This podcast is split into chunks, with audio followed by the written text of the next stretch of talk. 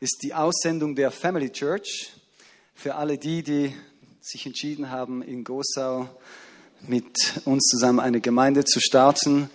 Wird heute offiziell der letzte Gottesdienst sein. Wir werden vermutlich aber immer mal wieder auf Besuch kommen. Aber wir haben uns entschieden, dass wir sonntägliche Treffen in Gosau starten werden ab nächsten Sonntag. Und darum haben wir, Daniel und ich, für heute diesen Aussendungsgottesdienst geplant. Und ich möchte euch einfach ein bisschen hineinschauen lassen, was Gott im letzten Jahr so geschenkt hat in Gosau, dass ihr da ein bisschen einen Einblick bekommt. Dann möchte ich euch sagen, was ich gelernt habe in diesem letzten Jahr, in dieser Gemeindegründung. Ähm, ich denke, das eine oder andere könnte auch etwas sein, das euer Lebensweg bereichert. So nach dem Motto, alles, was ich gelernt habe, möchte ich euch weitergeben. Und ich hoffe, ihr multipliziert all das Gute, das Gott euch beibringt, ebenfalls.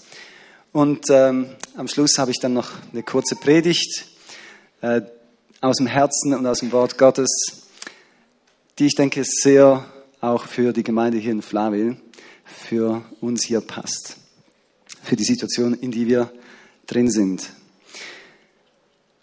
Zunächst aber mal ein kleiner Rückblick. Mal sehen, ob ich die richtige Taste gedrückt habe. Vermutlich nicht. Hm. Okay. Gut. Es kommt schon irgendwann das Bild.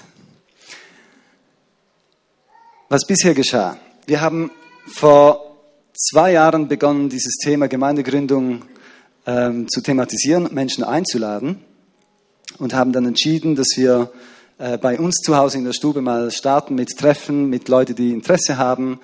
Und das haben wir dann gemacht und sind dann im November 2015 war das das erste Mal in Gosau, in dem Restaurant Toki war das, haben wir uns getroffen und haben dort zusammen ausgetauscht, wie das ungefähr aussehen könnte, warum es das braucht, wie eine Gemeindegründung funktioniert. Hast du einen Ersatz? Versuchen wir es mal mit dem anderen. Vielen Dank. Ohne die Techniker läuft hier nichts. Ja, einen kleinen Applaus.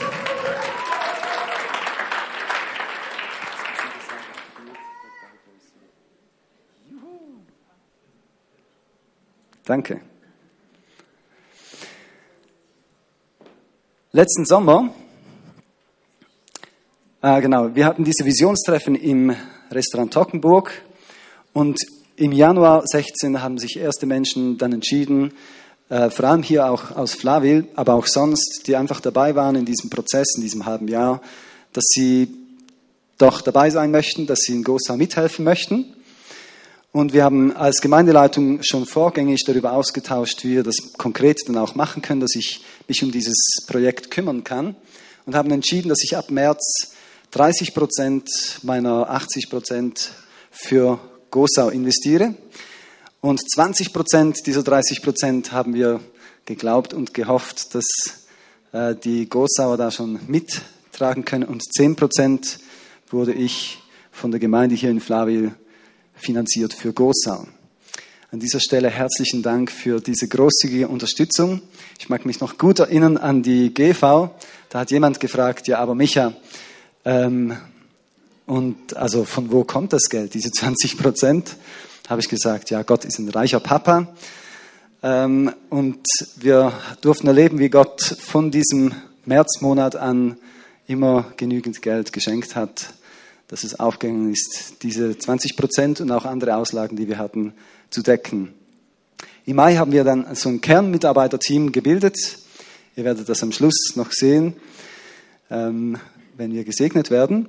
Und ab dem Sommer im letzten Jahr hatten wir gestartet mit Kleingruppen, mit der Band und mit einem Kids-Team. Und ab September hatten wir Gottesdienste im Marktstübli. Das war der nächstgrößere Schritt. Das Restaurant war nett und schön und heimelig, aber langsam zu klein, vor allem weil wir auch mehr Menschen gewinnen wollten. Und so konnten wir ins Marktstübli gehen. Dann im Oktober, kurz nachdem wir dort waren, haben wir gehört, dass die Räumlichkeiten nicht mehr länger zur Verfügung stehen. Das heißt, wir waren einen Monat drin und dann kam diese Nachricht, ab Ende Jahr gibt es das nicht mehr. Dann haben wir was anderes gesucht und auch gefunden. Allerdings hat es dann im Januar dann geheißen, wir dürfen trotzdem noch bleiben. Darum sind wir geblieben. Dann machen wir einen Maimarkt. Da machen wir einfach mit, haben wir mit einem Stand auf die Family Church aufmerksam gemacht. Und nach dem Maimarkt hat dann äh, der Stadtrat entschieden, dass wir aber nur immer am ersten und dritten Sonntag äh, Gottesdienste im Marktstübli machen können. Und wir haben eigentlich geplant, eben wöchentlich dann Gottesdienste zu machen. Und so haben wir uns dann entschieden, aus dieser Situation das Beste zu machen, indem wir zwischen diesen beiden Sonntagsgottesdiensttreffen Social Events anbieten, wie zum Beispiel mal Grillieren oder ein Brunch oder einmal machen wir ein Weekend und die Woche darauf dann einen Gebetsabend in einer anderen Location, in einem anderen Ort. So werden wir das jetzt dann so starten. Das ist, was bisher so geschah. Jetzt, was habe ich gelernt? Ich habe natürlich viel anderes auch noch gelernt, aber ich habe drei Dinge herausgepickt, von denen ich gedacht habe, die kann ich mit Geschichten ein bisschen illustrieren und die könnten euch ansprechen. Das eine ist eben, dass Gott versorgt. Zum Beispiel haben wir uns ja letzten Sommer entschieden, dass wir mit Gottesdiensten starten und mit einer Band. Wir hatten aber nur eine Person, die die Technik betreuen konnte und diese Person war gleichzeitig noch im Kinderdienst tätig. Und ähm, so war es ein bisschen eine Herausforderung, weil sie ja nicht beides gleichzeitig machen konnte. Aber nach den Sommerferien, also im August, hat sich jemand entschieden, dabei zu sein. Und der war zufälligerweise auch technisch technisch sehr begabt und hat da schon Erfahrung mitgebracht und war bereit, sofort als Techniker einzusteigen. Und Gott hat so last minute genau die richtigen Personen in die Gemeinde geschickt. Dann eine andere Herausforderung war, wir hatten im Marktstübli zunächst die Zusage, dass wir die Stühle, die wir freundlicherweise von hier auslehnen durften, die weißen Stühle konnten wir mitnehmen, weil wir mussten jeden Sonntag im Marktstübli alles einrichten, inklusive Stühle, die PA, die Anlage, die Band, die Instrumente und musste das alles wieder mit nach Hause nehmen. Aber die Stühle haben wir gefragt, ob wir wenigstens die dort lagern könnten. Haben wir eine Zusage bekommen, aber zwei Wochen später hieß es dann, wir müssen diese trotzdem wieder äh, woanders lagern. Und äh, dann musste ich mich auf die Suche machen, wo können wir das in der Nähe vom Marktstühle irgendwo lagern. Und Gott schenkte uns einen Monat vorher jemanden, der aus Gosau zur Gemeinde kam. Dann habe ich die Person gefragt, ob sie eine Ahnung hätte. Und dann hat die gesagt, ja, ich hätte noch Platz bei mir zu Hause. Und äh, so konnten wir die Stühle dort einlagern. Und die Person war sogar so freundlich und hat sie dann jeweils hin zum Marktstühle transportiert und wieder zurück. Auch hier wieder Last Minute. Ähm, solche Dinge kannst du nicht organisieren. Das ist Gott, der da für uns schaut. Und dann eben auch, wie schon erwähnt, die Finanzen. Einerseits äh, von GOSA bin ich sehr dankbar, dass das so geklappt hat. Haben wir ja nicht schon im Voraus gewusst, ob überhaupt jemand mitkommt ähm, und ob die dann auch finanziell mittragen.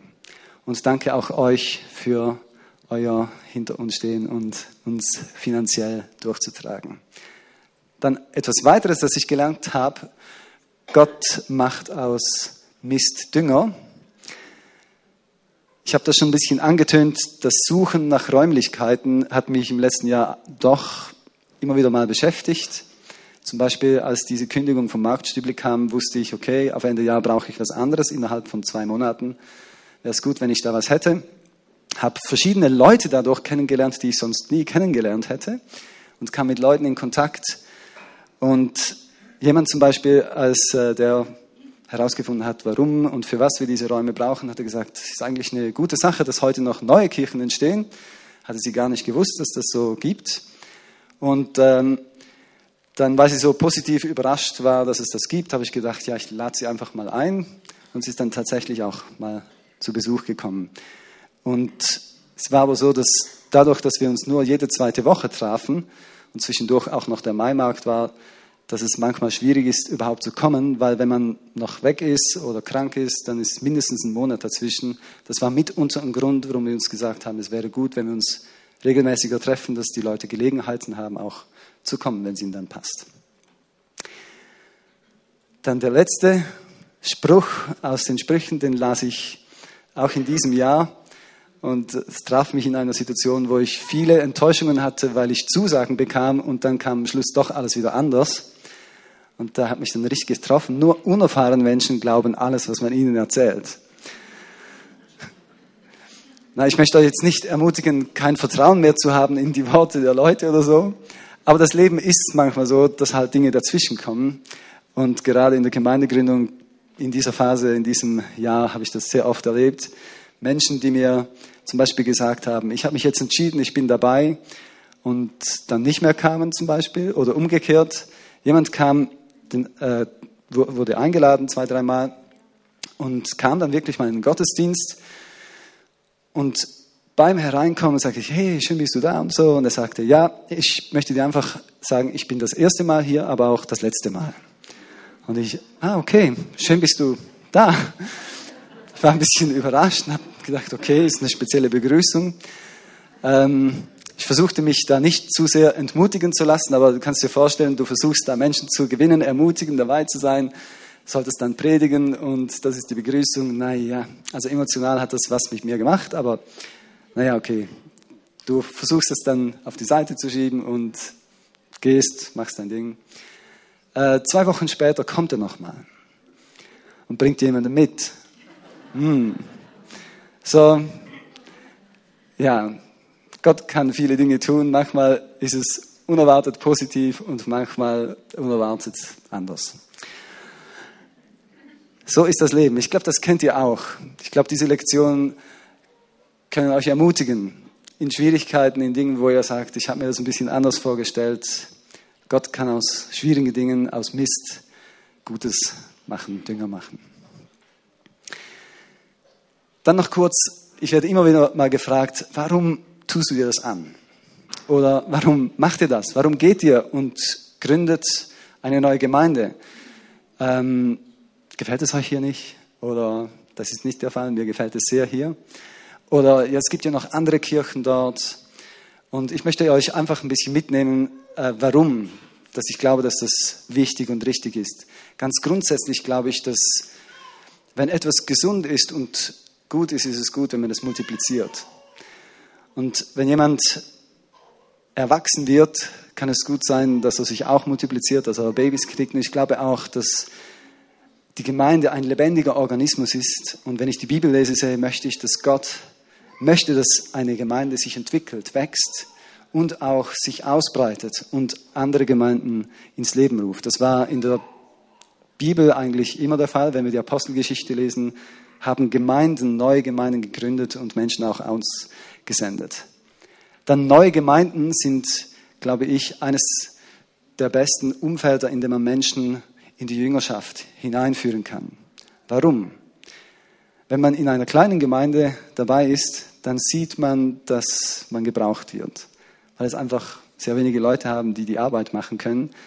Und dienen ist eine Möglichkeit, wie man einfach wächst, wie man Erfahrungen sammelt. Bei mir selber war das auch so, als ich als Teenager begonnen habe, in der Sonntagsschule Geschichten zu erzählen las ich die Bibel anders. Ich profitiere das selber am meisten davon und konnte das weitergeben. Das Weitergeben macht einem Freude, gibt einem Sinn und man verknüpft sich auch mit anderen Menschen und ist abhängig von Gott.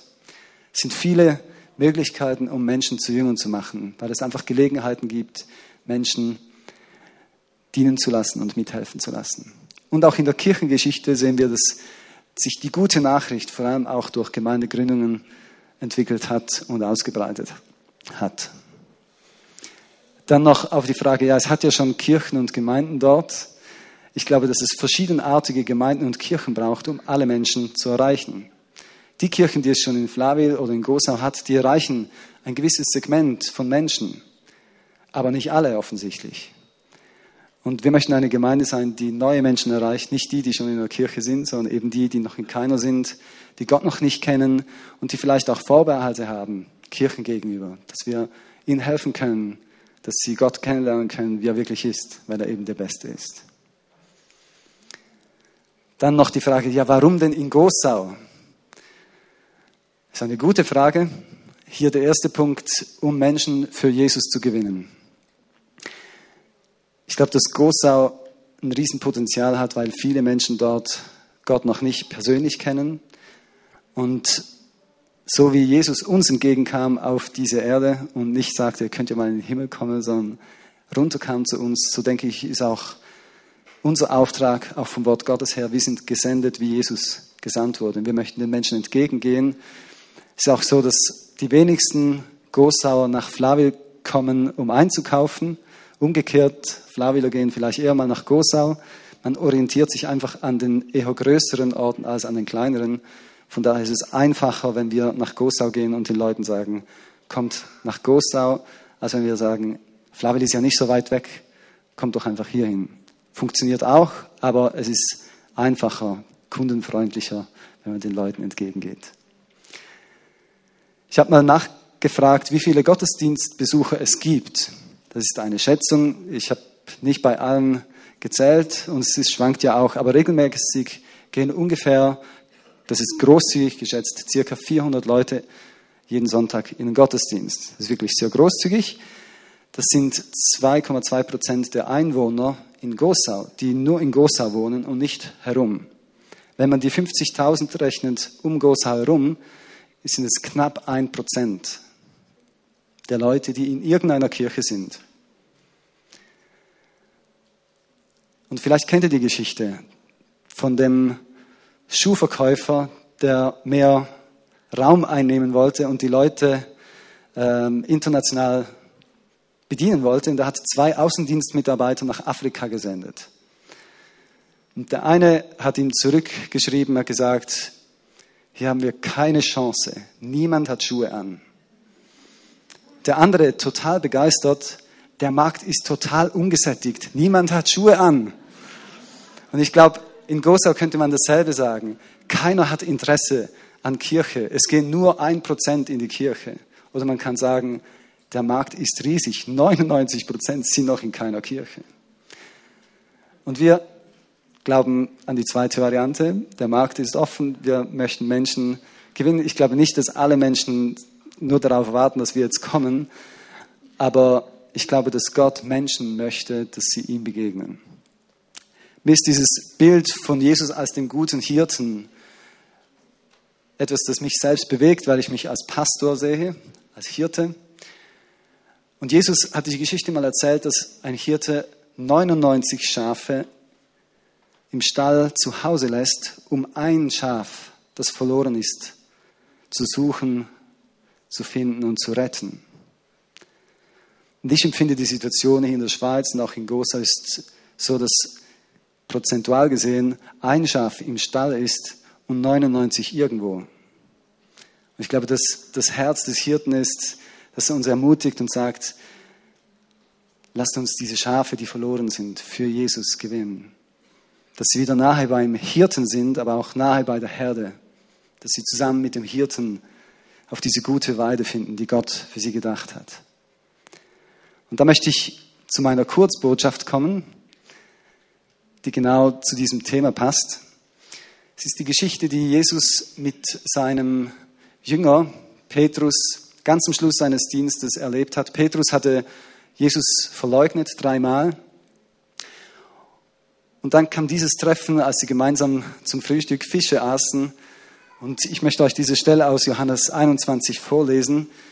Da redet Jesus mit diesem Petrus und ermutigt ihn und sagt, nach dem Frühstück, das passt zu heute Morgen, nach dem Frühstück, Simon, Sohn des Johannes, liebst du mich mehr als die anderen? Ja, Herr, erwiderte Petrus, du weißt, dass ich dich lieb habe. Dann weide meine Lämmer, sagte Jesus.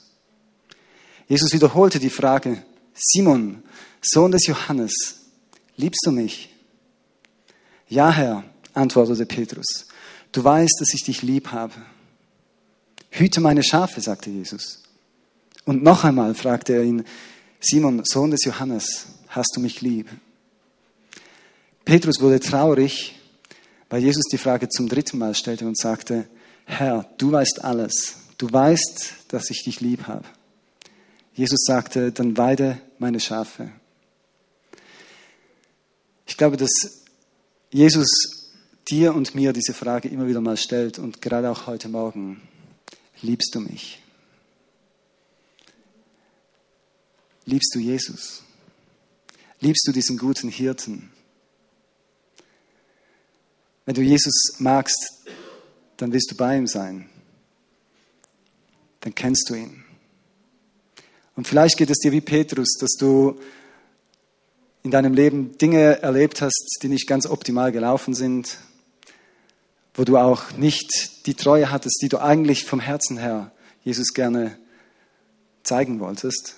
Und Jesus fragt dich, liebst du mich? Und du antwortest vielleicht wie Petrus, Herr, du weißt, ich mag dich. Und aus dieser Liebesbeziehung heraus gibt Jesus diesem Petrus den Auftrag, dann kümmere du dich um meine Schafe, hüte meine Schafe.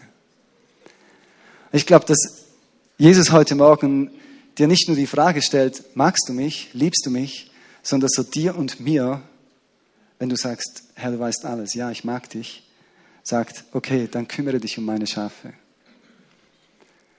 Ich weiß nicht, wie Petrus sich gefühlt hat. Vielleicht hat er gedacht, aber Jesus, du weißt, ich habe es gerade ziemlich vermasselt. Und trotzdem traust du mir das zu, dass ich mich um Menschen kümmere, eigentlich um Schafe, die deine Schafe sind. Und Jesus sagt es ihm dreimal, kümmere dich um meine Schafe, hüte meine Schafe. Was heißt es, sich um Schafe zu kümmern?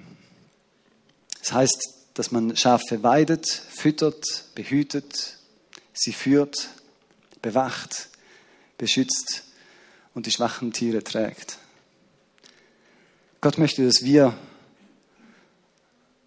einander dienen, dass wir ernährt sind, dass wir einander helfen, näher zu Gott zu kommen, dass wir einander führen, dass wir aufeinander Acht haben und beschützen. Wir sind alle berufen, uns umeinander zu kümmern. Und vielleicht denken einige, ja, das macht ja eben der Pastor. Der kümmert sich doch um die Schäfchen und geht denen nach. Aber die Bibel sagt, dass wir Pastoren uns nicht um alle Schafe kümmern können, sondern dass wir die Verantwortung haben, alle Heiligen zu trainieren, dass sie das können. Steht im Epheser 4,11 und folgende, könnt ihr also uns noch nachlesen. Ich möchte fünf Punkte mit euch ansehen, wie wir das ganz praktisch hier machen können, wie du das machen kannst, wie ich das machen kann. Das eine ist Schafe suchen, besuchen, ihnen nachgehen. Bei diesem Gleichnis, das Jesus erzählt hat, von dem guten Hirten, der 99 Schafe verlässt, der ging ein Schaf suchen. Und ich glaube, der erste Schritt, sich umeinander zu können, ist, kümmern, ist, auf Menschen zuzugehen, sie zu besuchen oder sie zu suchen. Das kann hier in der Gemeinde sein. Es können Menschen sein auf deiner Kontaktliste, die du kennst, in deiner Nachbarschaft. Aber es können auch Menschen sein, die weit weg von Gott sind. Das ist unser Privileg, dass wir mit Gott zusammen solche Menschen suchen dürfen. Dann das Zweite, dass wir sie sammeln, zum Hirten und zur Herde einladen und mitbringen. Sie retten aus der Finsternis und hineinführen in das gute Licht. Und ich denke, dass gerade auch hier die Kleingruppen, die wir im Moment gerade starten, mit diesen verschiedenen Interessen eine gute Möglichkeit sind, Menschen einzuladen und zu sammeln und zur Herde zu führen. Und vielleicht, wenn du noch in keiner Kleingruppe bist, bist du herzlich eingeladen, dich da anzuschließen. Und wenn ihr in eurer Kleingruppe offen seid, noch für neue Leute, was ich denke, das seid ihr alle, dann geht doch auf Menschen zu und fragt sie, bist du schon in einer Kleingruppe? Wenn nicht, möchtest du zu uns kommen? Verlorene Schafe sind oft auch verletzt, verirrt und ein Teil, den Gott durch uns machen möchte, ist, er möchte, dass wir Menschen trösten, heilen und das passiert oft auch in der Gemeinschaft, wenn wir sie zum Hirten, zu Jesus hinführen und sie ihm dort begegnen können. Dann das vierte, Weiden, Ernähren. Einerseits ist der Gottesdienst eine gute Möglichkeit, dass Menschen das Wort Gottes hören und ausgelegt bekommen, aber auch wenn wir selber vorangehen, uns selbst ernähren, im Wort Gottes wirklich zu Hause sind, Gottes Nachricht kennen und anderen weitergeben können, dann helfen wir ihnen, dass sie gut ernährt sind, dass sie die Wahrheit nicht nur kennen im Kopf, sondern im Herz tragen und umsetzen. Ich finde es da ermutigend zu sehen, wie äh, Menschen darin wachsen, sich selber zu ernähren und ihr Herz gefüllt ist mit guten Worten und sie das dann einfach weitergeben in ihrem Umfeld, sei das am Arbeitsplatz, in der Schule, in der Nachbarschaft. Man muss ja nicht immer die Bibelstelle noch anführen, sondern es kann einfach ein Wort sein, das Menschen ermutigt. Und das Letzte, behüten und schützen. Ich glaube, dass es ein Kampf ist, Menschen zu Gott zu führen. Dass die Wölfe oder die Löwen nicht wirklich Lust haben, diese verlorenen Schafe einfach freizugeben, sondern dass sie darum kämpfen. Es geht um einen geistlichen Kampf. Ich glaube, das Gebet ein Schlüssel ist in diesem ganzen Prozess, dass das Behüten oder Hüten von Schafen durchdrungen sein muss von dem Gespräch mit Gott. Dass er uns führt, dass er uns leitet, wann es dran ist, Menschen nachzugehen und wann es dran ist, zu warten, weil die Schafe sich wehren mit Händen und Füßen, weil sie gar nicht kommen möchten, dass wir da im Gebet von Gott Weisheit haben und wissen, was dran ist.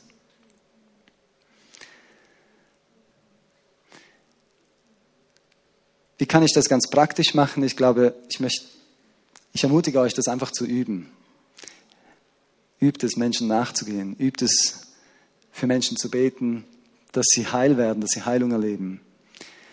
Und lass dich da von Heiligen Geist leiten und führen, wie ich es gesagt habe, im Gebet von ihm die Impulse zu bekommen, wem du nachgehen sollst, was du sagen sollst und wen du einladen sollst. Und zum Schluss, glaube ich, noch ein Punkt, einfach als Ermutigung. Lass dich nicht entmutigen und gib nicht auf. Dieser Vers aus Amos 3, Vers 12 hat mich sehr angesprochen. So spricht der Herr, ebenso wie der Hirte aus dem Rachen eines Löwen zwei Unterschenkel oder einen Ohrzipfel rettet, so werden die Söhne Israels gerettet werden. Das ist ein Bild von einem Hirten, der einem Löwen nacheilt, der ein Schaf geklaut hat und nicht nur geklaut, sondern schon im Rachen hat. Und der Hirte geht dem nach und sagt nicht, ja, Pech, eines weniger, sondern Hirten haben ja so einen wunderschönen Hirtenstab und hauen dem Löwen eins auf den Kopf, so dass das Mund schön aufgeht und dann kann man rausnehmen, was drin ist. Und vielleicht ist es so ein Bild, wo du in deinem Umfeld Menschen hast, die da auf dem Herzen sind und du hast das Empfinden, die sind schon halb gefressen vom Feind, lohnt es sich da noch nachzugehen. Und ich glaube, Gott möchte dich und mich ermutigen, für Gott ist es nicht zu spät. Er kann Menschen aus Situationen herausretten, wo du denkst, es ist unmöglich, das ist schon alles vorbei. Wenn er sogar einen Zipfel von einem Ohr von einem Lamm, das noch aus dem Mund heraus sieht, noch herauszieht und hofft zu retten und es wird Rettung da sein. Ich möchte euch damit einfach ermutigen. Zum Schluss noch ein paar Fragen, die ich euch mit auf den Weg geben möchte. Ihr kennt sicher die Geschichte von Adam und Eva, die aus dem Paradies mussten und dann kam es zu diesem Brudermord, wo Gott den Abel gefragt hat, wo ist dein Bruder? Ich glaube, dass Gott mich und dich ermutigt zu fragen, wo ist dein Bruder? Wo ist deine Schwester? Abel antwortete damals, ich weiß es nicht. Soll ich meines Bruders Hüter sein? Ich glaube, wir sind berufen, unsere Geschwister zu behüten, uns um sie zu kümmern. Und Gott möchte dich da gebrauchen. Und dann die einfache Frage von Jesus, hast du mich lieb? glaube, dass Gott dich und mich heute Morgen fragt, magst du mich? Hast du mich lieb? Möchtest du ganz nahe bei mir sein und ganz nahe an der Herde? Ich glaube, dass er Menschen heute Morgen zurückruft an das Herz Gottes, aber auch zurückruft, nicht nur nahe beim Hirten zu sein, sondern nahe bei der Herde zu sein. Und dann aber auch, wenn du nahe beim Hirten und bei der Herde bist, dass du dieses Herz hast, dass andere auch zum Hirten, zum guten Hirten kommen können und zu der Herde. Dann hüte meine Schafe, kümmere dich um Menschen in deinem Umfeld und geh verlorenen Schafen nach. Und nochmal, mach nicht einfach alles, sondern lass dich einfach von Gott führen. Ich glaube, Gott legt dir das aufs Herzen, was dran ist. Höre auf ihn, lass dich von ihm leiten und ermutigen. Und du wirst erleben, wie Gott dich gebraucht. Zum Schluss möchte ich einfach noch Danke sagen. Danke für die Entwicklung, die Gott geschenkt hat. Gerade in dem letzten Jahr, äh, wir durften erleben, wie neue Menschen dazugekommen sind. Ähm, ich finde es super, dass Leute, fast jeden Gottesdienst hatten wir neue Besucher, die wir noch nie gesehen haben. Und dann möchte ich aber auch allen danken, die da mitgeholfen haben, den Mitarbeitern der Family Church für euren Einsatz, für eure Hingabe an Gott und die Gemeinde, aber auch uns als Gemeinde hier. Danke für die Unterstützung, sei das jetzt für die 10 Prozent meines Lohns, die von hier bezahlt werden, oder auch die Investitionen, die Anschaffungen, die wir gleich zu Beginn machen durften, da wurden wir auch unterstützt und alle Gebete und Ermutigungen im Hintergrund. Und jetzt möchte ich noch kurz beten und dann übergebe ich Daniel für den letzten Teil. Und Vater, ich danke dir einfach, dass du ein guter Hirte bist. Und ich danke dir, dass du Menschen auf dem Herzen hast, dass sie nah an dein Herz kommen. Und ich bitte dich für jeden Einzelnen hier, der noch nicht sagen kann, ja, Jesus, du weißt alles und du weißt, dass ich dich lieb habe, dass du diese Liebe stärkst, wächst und dass Menschen dich erkennen können, wie du wirklich bist. Ich bitte dich, dass du jeden ermutigst, der dich schon kennt, dass wir erleben dürfen, wie du uns gebrauchst, um Menschen zurück zu dir zu führen oder zu dir zu führen. Ich bitte dich für Menschen, die wie verlorene Schafe umherirren und dich nicht kennen, dass sie dich kennenlernen dürfen, dass sie verstehen dürfen, dass du gute Pläne und gute Gedanken hast.